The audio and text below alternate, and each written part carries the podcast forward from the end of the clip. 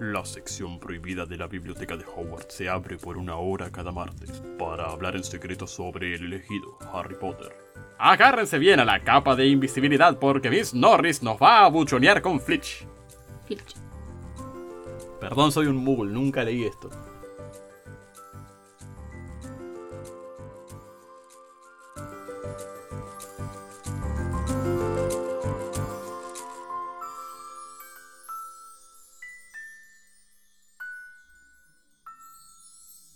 Damos la bienvenida a este. A este Raúl. Les damos la bienvenida a este Michi. A este podcast de Harry Potter, mi novio Muggle. Yo soy mi novio muggle. Vos sos el mi novio Muggle. Yo soy la que leyó los libros de Harry Potter desde los 7 años. Yo soy el que no leyó nada hasta el día de la fecha. Y somos los dueños de esta gatita. Se llama Soy Bien, por cierto. Sí. En el episodio de hoy vamos a analizar El Guardián de las Llaves, el cuarto episodio de Harry Potter y la Piedra Filosofal, donde aparece claramente el Guardián de las Llaves. Antes de arrancar con el episodio del día de hoy, van unos avisos de nuestra patrocinadora. Dos avisos importantes. Este es un podcast con spoilers de la saga de Harry Potter. Si no leíste los libros ni viste las películas, es probable que se mencionen cosas que pasen a futuro con respecto al capítulo en el que estamos hablando. Si esto no te molesta, nos encantaría que lo leas o releas a la par con nosotros. Segundo aviso.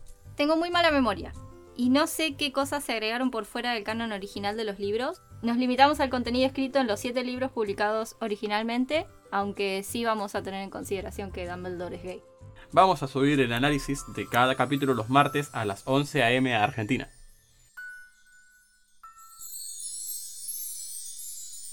¿Podrías hacer, Ever, un resumen del capítulo anterior? El capítulo anterior fue la cosa más traumática que pueda haberle pasado a cualquier familia normal, entre comillas. Sí. Estás tranquilo en tu casa, de golpe le cae una carta al hijo que no querés. Le prohibís total acceso a esa información, por más que vos ya sabés dicha información.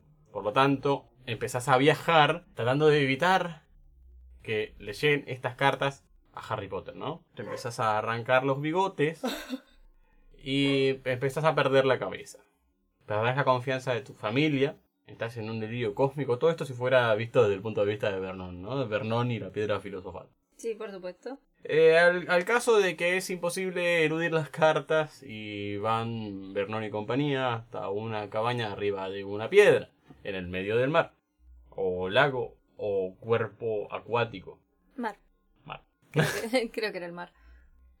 Era una cabañita, cabañucha, eh, en la cual llegan con un bote muy fresco, muy mojado y muy rancio. Igual que la cabaña. Muy fresca, muy mojada y muy rancio. Eh, Olía a algas. olía a algas, tenían mucha hambre. Faltaba poquito para el cumpleaños de Harry. El mismo Harry dormía en el piso.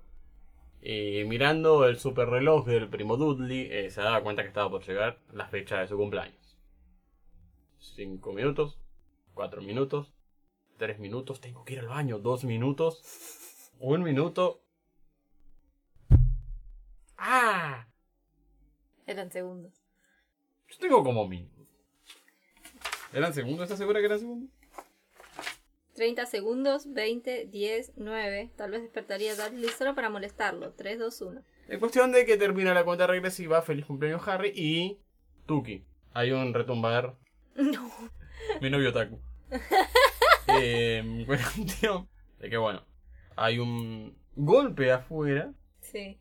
Y se levantan todos lógicamente y ahí termina el capítulo. ¡Boom!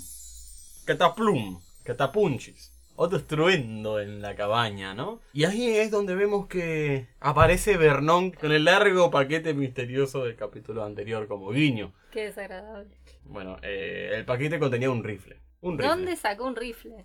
Cataplunchis. Otro golpe violento ataca la puerta y se desprende.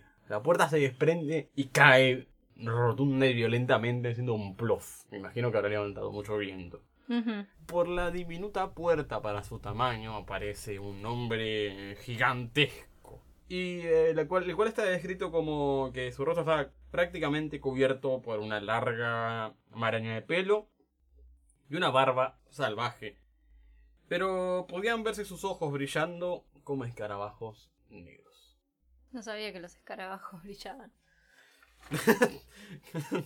que se centra un montón de pelo. Eh, la escena siguiente es muy bonita porque el gigante acomoda la puerta de nuevo y pide un té. Hay un cambio de expectativas ahí. Exacto. Es como el... ¡Bienvenidos a Animaya! Este gigante pide un té y... Como se nota que es Inglaterra. Y dice, porque no fue un viaje fácil. Eh, Este comentario a mí me, me gusta mucho porque denota el, el humor del personaje.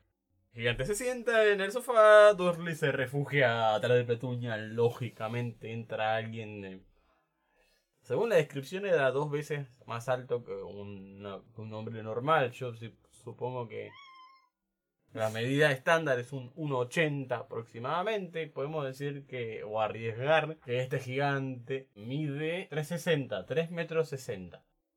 Imagínate que entra alguien de 3 metros 60 a tu Realmente cabañita. es alta la cabaña, porque usualmente una cabaña así pedorra no tendría que ser muy alta. Por otro lado, no solo se hablaba de la altura, sino que la anchura era de 5 veces más grande. Es que en todo caso podría haber entrado de costadito.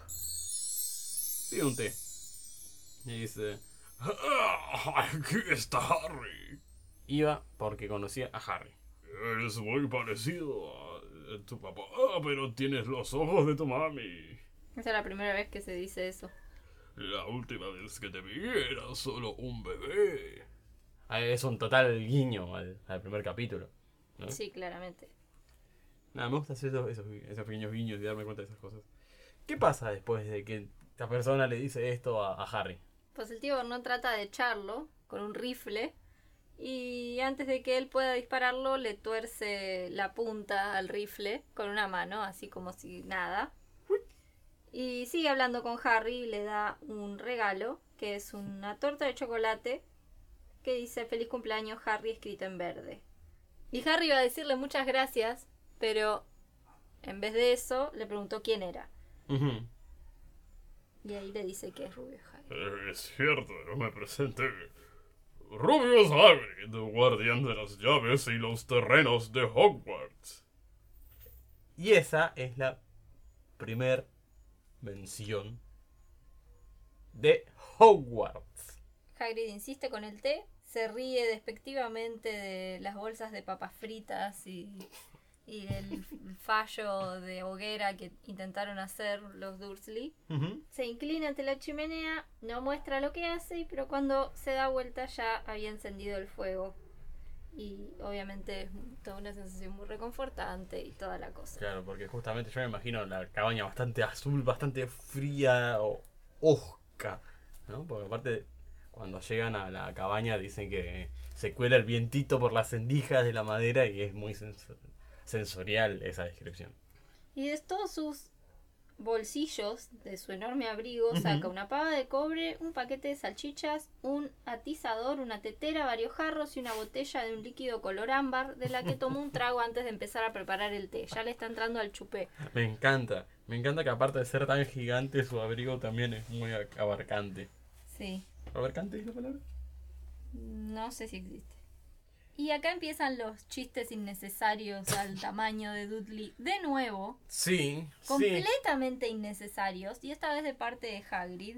No sé por qué esta necesidad completamente horrible de insultar a Dudley, que es un niño literalmente que tiene la misma edad que Harry. Yo creo que el problema es que la innombrable quiso poner a un personaje que esté del lado de Harry de la manera más fácil posible. Necesario decirle ese gordo pastel que su hijo no necesita engordar más, Dursley, no se preocupe. Es como, ¿por qué? Hagrid. Re verdadero Harry. Harry a todo esto después de que. de que Rubius Hagrid eh, le haga unas salchichas. eh, le dice: "Mm, Lo siento, pero todavía sigo sin saber quién eres. Eso ya te lo expliqué, pero. Eh, guardián de las llaves de Hogwarts. Todos ustedes saben que es Hogwarts, ¿no es cierto? Y él no lo sabe porque básicamente los Dursley jamás le explicaron. No, no, se- no la puede believe ahí, eh, Hagrid. Claro, Hagrid no comprende cómo es que los Dursley jamás le contaron sobre su pasado. Se enoja, se enoja Se enoja. Y después cuando empieza a mencionar el mundo de él, nuestro mundo, tu mundo, mi mundo, el mundo de tus padres. Y Harry pregunta, ¿qué mundo? Hagrid pierde, estalla y se enfada y Sí. le dice que los padres son famosos, que él es famoso. Aunque Vernon trata de frenarlo y decirle, no puede decirle nada al chico. Me imagino ella con la garganta estallando, Vernon. Harry termina diciendo, ¿qué es lo que me ocultaron? Deténgase, se lo prohíbo, yo tío Vernon aterrado. Harry, tú eres un mago, le dice Harry. ¡Wow! Lo dijo, lo dijo, lo dijo. ¿Que yo soy un qué? jadeó Harry. Un mago, por supuesto, respondió Hagrid, sentándose otra vez en el sofá que crujió y se hundió. Y serás uno muy bueno, debo añadir, una vez que te hayas entrenado un poco. Al fin le da la carta. Colegio Hogwarts de Magia y Hechicería. Director Albus Dumbledore. Orden de Merlín. Primera clase. Gran hechicero. Jefe de magos. Jefe supremo. Confederación Internacional de Magos. Pensé que decía califragilístico internacional. ¿Usted es el jefe de los magos? ¿Sí? ¿En serio? Espero se haya abandonado en una casa. Querido señor Potter. Ah, no, es Minerva. Querido señor Potter, tenemos el placer de informarle que usted tiene una vacante en el Colegio Hogwarts de Magia y Hechicería. Adjuntamos una lista con el equipo y los libros necesarios. Las clases comienzan el primero de septiembre. Esperamos su lechuza no tarde más del 31 de julio. Muy cordialmente, Minerva McGonagall, subdirectora. ¿Por qué estaba hablando Mickey Mouse? Bueno, tenía que agarrar un- una voz del banco de voces de mi cabeza rápidamente. ¿Qué quiere decir eso que esperan mi lechuza? Claro, son muchas preguntas. Exacto, es demasiada información. Y si era tan listo, ¿por qué no le hizo llegar las cartas a Harry? O sea, si era el jefe supremo de los mini supers. Hagrid sacó una lechuza de su bolsillo. Viva y algo erizada. Tenía un animal vivo en uno de sus muchos bolsillos. Y dice algo muy gracioso en cuanto se acuerda de que tiene una lechuza, porque se había olvidado. ¡Górgonas galopantes! Yo pensé que decía górgolas. Lego las galopantes. Lego las galopantes. bueno, voy a recurrir a mi versión en inglés. Bilingüe. Porque en inglés Hagrid tiene toda una entonación distinta, tiene un acento propio. Ah, eso Em. implica lo de Górgonas galopantes también. Puede ser. A ver qué es lo que dice. Galloping Gorgons. Es literal. Sí. ¿Qué será? Un Un gorgón. carajo. ¿Por qué no hay un- una nota al pie, no? ¿Qué es una gorgona? A ver, vamos a googlear. En la mitología griega, una gorgona era un despiadado monstruo femenino a la vez que una deidad protectora procedente de los conceptos religiosos más antiguos. Míralo a Hagrid. Ah, mira, consciente de la, de la cultura griega. En todo este viaje Harry Potterístico espiralidoso, vamos a encontrarnos con muchas de estas cosas. Una vez que le da la carta a Harry, él también escribe una carta a Dumbledore notificándole que ya lo hizo, que ya cumplió con, con su deber, ¿no? Harry ya sabe que es un mago. Y obviamente el tío Vernon Se niega a que vaya a esta escuela de magos. ¡Él no irá! Y le dice, me gustaría ver a un gran Moogle como usted deteniéndolo a él. Dijo. ¿Un qué? preguntó interesado Harry. Un Moogle, respondió Hagrid. Es como llamamos a la gente no mágica como ellos. Y tuviste la mala suerte de crecer en una familia de los más grandes Moogles que haya visto. me encanta, me encanta. ese- El bardo está re bardero. Me mata porque se supone que la palabra Moogle es simplemente un calificativo, como es, como se usa la palabra brujo, mago, Exacto. hechicero. Pero acá lo toma de forma re despectiva. Las más grandes personas sin magia que vi en mi vida. Claro, no sé si está bien eso. Exacto. Entonces a todo esto eh, Harry también se empieza a enojar bastante de por qué no no le dijeron antes ellos ya lo sabían. Y ahí es cuando Petunia pela el Uh. reproche y el desagrado por su hermana menor, Sí, sí. Lily. Lily. ¿Ustedes sabían? preguntó Harry. ¿Ustedes sabían que yo era un mago? Saber, chilló de pronto tía Petunia. Saber, por supuesto que sabíamos. ¿Cómo no ibas a hacerlo considerando lo que era mi condenada hermana? Oh, ella recibió una carta como esa de ese colegio y desapareció y volvió a la casa para las vacaciones, con los bolsillos llenos de ranas y convertía las tazas de té en ratas. Nota al pie, eso es algo a debatir intensamente. Uh, Lo de convertía las tazas de té en ratas. Yo era la única que la veía tal como era, una monstruosidad. Pero para mi madre y mi padre, oh no, para ellos era Lily esto y Lily esto otro. Estaban orgullosos de tener una bruja en la familia. Se detuvo para respirar profundamente y luego continuó. Parecía que hacía años que deseaba decir todo eso. Luego conoció a ese Potter en el colegio y se fueron y se casaron y te tuvieron a ti y por supuesto que yo sabía que ibas a ser igual, igual de raro, una normal. Y luego, como si no fuera poco, ocurrió esa explosión. Vamos a recalcar la palabra explosión. Y nosotros tuvimos que recibirte. A mí también se me hizo rarísimo eso. Yo me acordaba de los libros, que eso es algo que las películas no me pudieron sacar. Que yo recordaba imaginar la casa destruida y hecha ruinas. Y era por esto, porque le describen que hubo una explosión. Y ya no tiene que ver con que ellos no conozcan el mundo mágico. Es que de alguna manera le tuvieron que explicar cómo es que había ocurrido y le deben haber traducido a la palabra explosión. O sea que Sí. le- lo que sea que ocurrió esa noche Sí. hizo explotar la casa. Yo tengo otra, otra pregunta ahí. No sé si va para esta parte. Sí, sí. Pero ellos, tan muggles como son, ¿cómo se enteraron de la, de la explosión? ¿Ellos realmente escucharon la explosión? ¿Le contaron la explosión? Si ellos escucharon la explosión, ¿otros muggles también se enteraron? Es que yo no creo que hayan escuchado la explosión, ni siquiera vivían en el mismo lugar. Vivían lejísimos. Ajá, bien. Eh, no, Dumbledore le debe haber le escribió una carta y les explicó todo. Ajá, perfecto. Y por eso digo, usó la palabra explosión. Harry recaliente, ¿no? Eh, le dijeron que sus padres habían muerto en un accidente de auto. Otra cólera despertada a Hagrid. ¿Cómo que Lily y James Potter van a morir en un accidente de, de auto? Le dice. Yo lo que me pregunto es, ¿Dumbledore no sabía nada sobre la desinformación que le mantuvieron a Harry? Porque si está tan informado, ¿por qué no sabe Que él no sabe. que Harry no sabe? Entonces es como raro. Yo no digo que vaya a ir él, porque todos sabemos que a Dumbledore le chupa todo un huevo, pero Es como el tercer Hokage.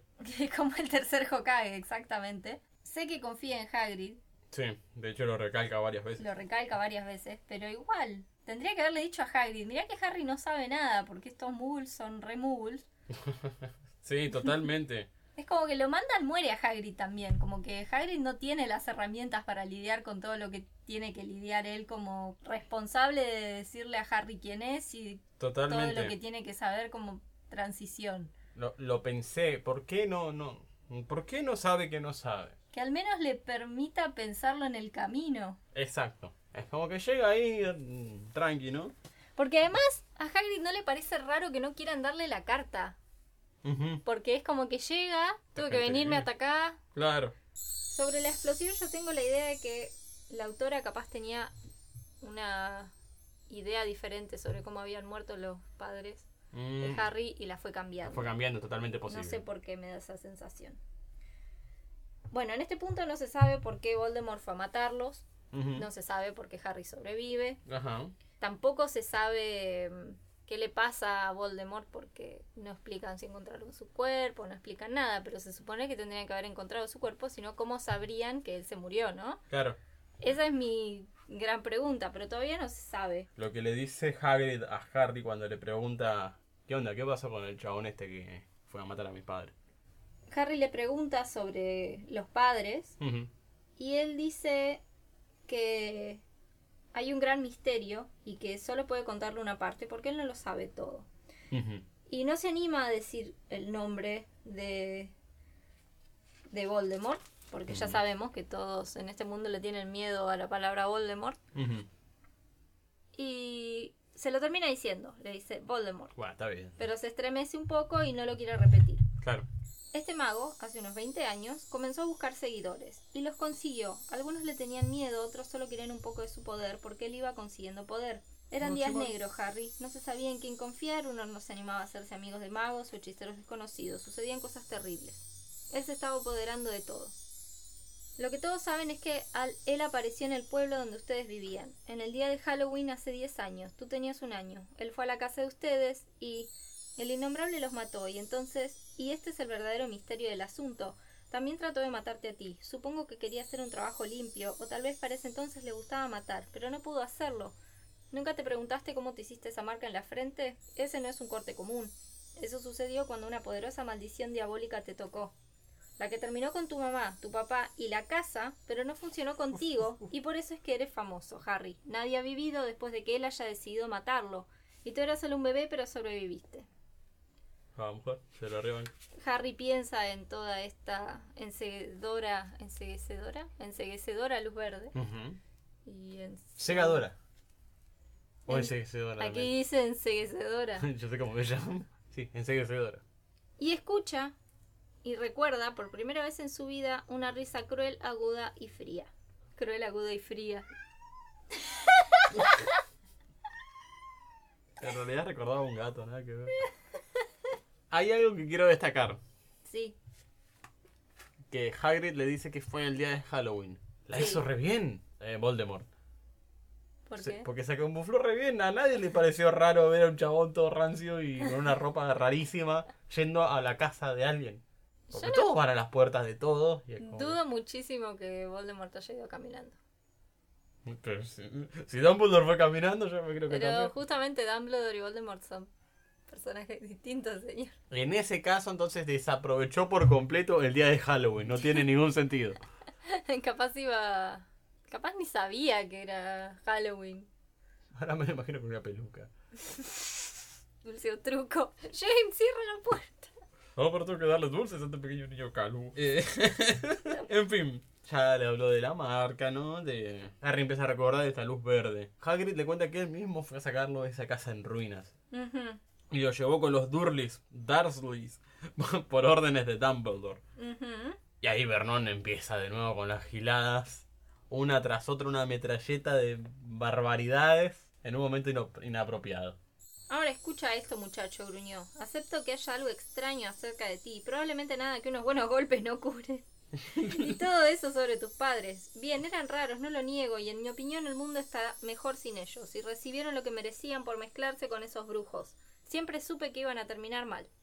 Pero en ese momento Hagrid se levantó del sofá y sacó de su abrigo un paraguas rosado. Apuntando a tío Vernon como con una espada, dijo Le advierto, Dursley, le estoy avisando. Una palabra más ante el peligro de ser lanceado por la punta de un paraguas en manos de un gigante barbudo, el valor de tío Vernon desapareció otra vez. Me Se encanta. aplastó contra la pared y permaneció en silencio. Me encanta esa este párrafo. Sí, sí, sí, es muy satisfactorio. Me hubiera encantado que hubiera agregado por la punta de un paraguas rosado en manos de un gigante barbudo porque habría completado bien la idea. Pero no importa. Harry pregunta qué pasa con Voldemort y acá está la respuesta a una de mis preguntas. La pregunta que todos nos hacemos. ¿Pero qué sucedió con Vol? Perdón, quiero decir con el innombrable. Buena pregunta, Harry. Desapareció, se desvaneció. La misma noche que trató de matarte. Eso te hizo aún más famoso. Ese es el mayor misterio, ¿sabes? Se estaba volviendo más y más poderoso. ¿Por qué se fue? ¿Cómo? ¿Saben si desapareció? ¿Qué es lo que pasó? Porque tranquilamente... Yo sé que está la, la cicatriz en la frente, pero tranquilamente lo podrían haber matado uno de los padres de Harry antes de morir. ¿Y cómo saben que murió si no hay cuerpo? Exacto, dicen, se desvaneció, lo cual la palabra me da mucha risa O sea- viniendo del mundo mágico. Claro, Todos se pueden desvanecer. todos se pueden desvanecer. ¿Qué, ¿De qué está hablando? Y después dice, algunos dicen que murió. En mi opinión son tonterías. No estoy seguro de que le quedara suficiente de humano como para morir. Eso es importante. Sí, Y es importante también saber que Hagrid conoce estos rumores. sí.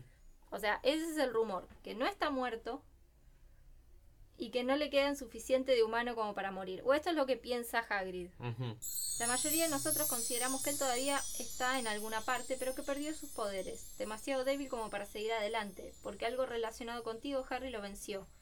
Algo sucedió esa noche que él no imaginaba que sucedería. No sé qué fue, nadie lo sabe, pero algo relacionado contigo lo confundió.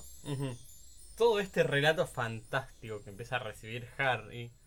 Harry no entiende nada, realmente no se siente propio de toda esta historia, ¿no? ¿Cómo puede ser que sea semejante mago? ¿Cómo puede ser que se la haya bancado contra este supuesto Voldemort, mago superpoderoso? Si la pandilla de bullies lo azota todo el tiempo, si lo tratan tan mal en su casa, es como... No lo tuvo que haber convertido en rata hace mucho tiempo.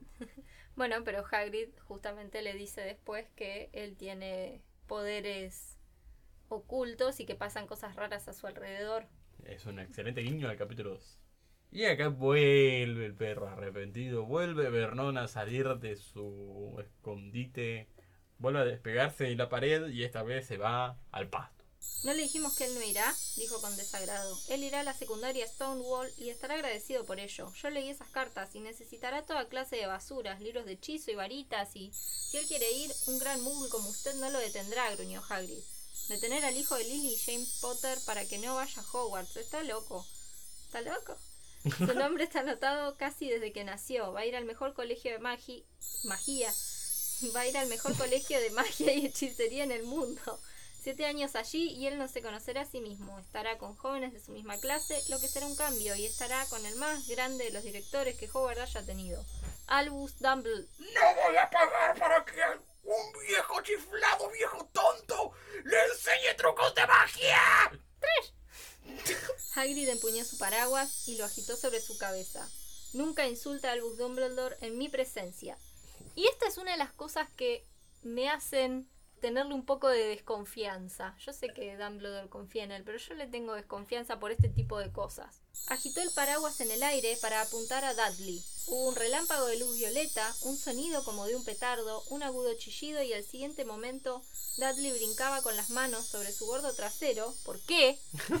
¿Por qué? Esa, esa, esa no fue. Esa esa fue no- la narradora. Exacto. Mientras aullaba de dolor. Cuando les dio la espalda, Harry vio una enrulada cola de cerdo saliendo a través de un agujero en los pantalones.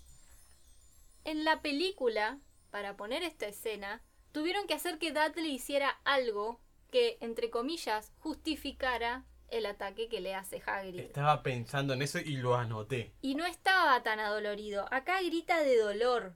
Aullaba de dolor. Ujú. Y Dudley no hizo nada. Quiso vengarse con tío Vernon por lo que dijo sobre Dumbledore, atacando a un menor de edad. Exacto, exacto, y eso lo noté. Eh, en, el, en el libro no está comiendo el pastel de Harry, en la película puede verse gracioso. y aunque pero estuviera no, comiendo el pastel de Harry, No se merece. y en todo caso es como un susto, pero Exacto. igual. O sea, me doy cuenta de lo horrible que es toda la secuencia. Y tengo otra pregunta ante esta situación. ¿Ese hechizo se deshace con el tiempo? Probablemente no. Porque no es que le hacen un ¡Ja! Hechizo de reversa. ja". Lo que pasa es que después dice Hagrid. El tío Vernon ruge, empuja a tía Petunia y a Dudley a otra habitación, bla bla bla. Hagrid miró su paraguas y se tiró de la barba. No debería enojarme, dijo con pesar. No, claramente tiene problema de ira. Pero igual no funcionó. Quise convertirlo en un cerdo. Pero supongo que ya se parece mucho a un cerdo y no había mucho por hacer. Uh, polémico y, y cancelable Hagrid. Es un ser desagradable, Hagrid. Cerde. Ser desagradable. Y después le dice, te agradecería que no menciones esto a nadie de Hogwarts. No se supone que pueda hacer magia, hablando estrictamente. Me dieron permiso para hacer un poquito para que te llegaran las cartas. Es él el que le manda las cartas. O sea, Ajá. él es el genio que dice voy a meter cartas Por el baño. por, por los huevos y por la chimenea, pero no dejarle una carta, mandar una rata que deje una carta en la almohada de Harry. Esto responde un poco a una de las preguntas de las cartas de nadie, ¿no? Cuando dijimos, ¿cómo se ven estas cartas desde afuera? Ahí Es él tirando. Tirando cartas por la chimenea como Papá Noel. Una imagen muy cómica. ¿Decías? Esa era una de las razones por las que quería tener este trabajo. ¿Por qué se supone que no debes hacer magia? preguntó Harry. Oh, bien, yo estaba también en Hogwarts, y para decirte la verdad me expulsaron, en el tercer año. Me rompieron la varita por la mitad, pero Dumbledore me dejó quedar como guardabosques. Es un gran hombre, Dumbledore. ¿Y por qué te expulsaron? Ya es tarde y tenemos muchas cosas que hacer mañana, dijo Hagrid en voz alta. Tenemos que ir a la ciudad y conseguirte los libros y todo lo demás. Se quitó su grueso abrigo negro y se lo entregó a Harry. Puedes taparte con esto, dijo. No te preocupes si algo se agita. Creo que todavía tengo un par de lirones en uno de los bolsillos. No sé qué es un lirón. Eh, son unos animalitos. Pequeñas Sí, ratas. son roedores. Exacto. Muy chiquitos. ¿Por qué tiene eso en el bolsillo? ¿Por qué no usó uno de esos para llevarle la carta en la almohada a Harry? Y ahí termina el capítulo. Es cortito. Es muy revelador, da mucha información. Sí, está bueno, y te es tira dinámico. por el piso a Hagrid cuando lo analizás de forma crítica. No sé después si se vuelve a comportar así. Quizás de nuevo Dudley cae en el maleficio de ser el personaje que la escritora creó simplemente para ser el centro de burla y de comparación con Harry. Claro. Tiene No como una justifica. tiene como una cosa muy rara de resentimiento. Exacto. Tengo, tengo una pregunta que se me vino como dato. ¿no? Antes de que Vernon se vuelva a poner la gorra por la última vez, cuando Hagrid le cuenta acerca de que va a pasar tantos años, dice que va a pasar allí siete años y él no se conocerá a sí mismo. ¿Por eso serán siete libros? Exactamente. Es un datito como que quedó ahí como siete años. Uh, me fui al pasto, ahora tengo que escribir siete libros, me la imagino. o si no van a venir los fans. El número 7 se repite mucho en esta saga. Sí, es un gran dato. Y después entonces, ¿por qué la casa es el número 4? esa es mi pregunta que yo me hice. Si es que es pura casualidad o si ya estaba premeditado desde antes porque me habías dicho en un momento como que no estaba planeado como para que sea tan largo. No sé si me No, estoy sí estaba inventando. eso. planeado para que sea tan largo. Lo que yo digo es que si vos empezás a escribir un libro, hablando desde mi experiencia, ¿no? Si escribís una saga, cuando escribís el primer libro, seguramente te van a surgir cosas nuevas para el segundo. Y del segundo al séptimo ni te digo. Entonces, ya que haya cosas que cierren en la saga, Sí. es bastante admirable. Tiene un montón de agujeros en la trama, pero bueno, son cosas. Lo veremos en otros capítulos. claro. Eh, ¿Qué te pareció el capítulo? Aparte de excesiva y necesariamente bardero, eh, es una buena forma de introducir a Harry al mundo mágico. A Harry, sí, Es curioso. claro. Hagrid es demasiado llamativo y... Nada, hay muchos detalles, hay muchas cosas que después se retoman en, segundos en el segundo libro, por ejemplo, y eso está bueno. Perfecto, ya le tengo, le tengo expectativas. Eh, a mí me pareció un capítulo muy fluido, muy rápido de leer, eh, muy dinámico. Sí, es un capítulo corto además. Los momentos de acción son buenos, los momentos de, de tensión hacia la familia Dursley que está ahí presenciando todo. Y los momentos de relajación hacia Hagrid charlando con Harry y contándole toda esta verdad que le fue oculta durante mucho tiempo. Ujú. Para mí, esos momentos de tensión y relajación están muy bien manejados. Quizás Petunia estuvo un poquito más callada de la cuenta. Sí, pero se desquita ahí en el último momento. Ah, esa familia de rancios.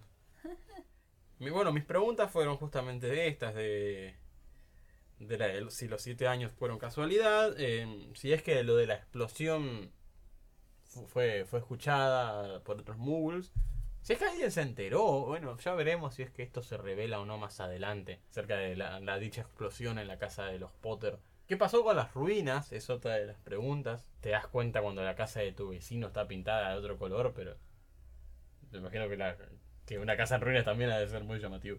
Hmm. Eh, estas palabras graciosas, aparte de górgonas galopantes, en un momento dice gárgolas glotonas. sí. Ah, de ahí saqué la palabra gárgolas. Claro. Me da risa saber que tiene como estas cosas bien de, de Robin de los 60. ¿eh? Gárgolas glotonas, Harry. Nada, me parece una, una, una introducción también al carácter de, de Hagrid. No sé cómo se desarrolla, como decís vos, más adelante.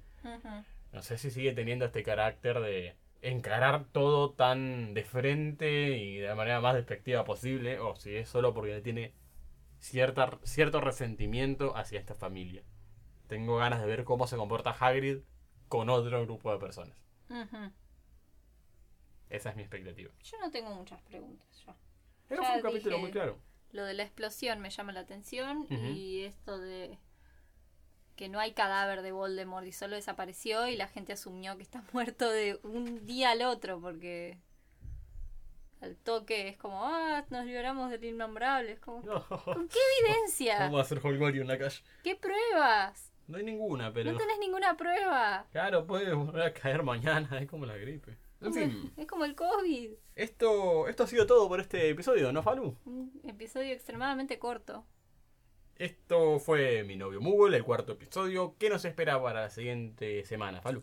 El callejón Diagon. Diago- ¿Diagonal? ¿Diagon? ¿Diagon? ¿Diagon? Diagon. ¿Diagon? No sé. Diagon. Que es muy largo, así que no sé cuánto va a durar ese episodio. Quizás quede dividido en dos. Ya vamos a ver cómo lo enfrentamos.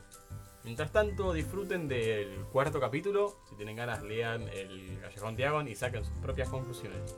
Yo soy Ever Martínez, soy el novio Moogle. Yo soy falucinógena. Muchas gracias por escucharnos. Los esperamos la próxima semana.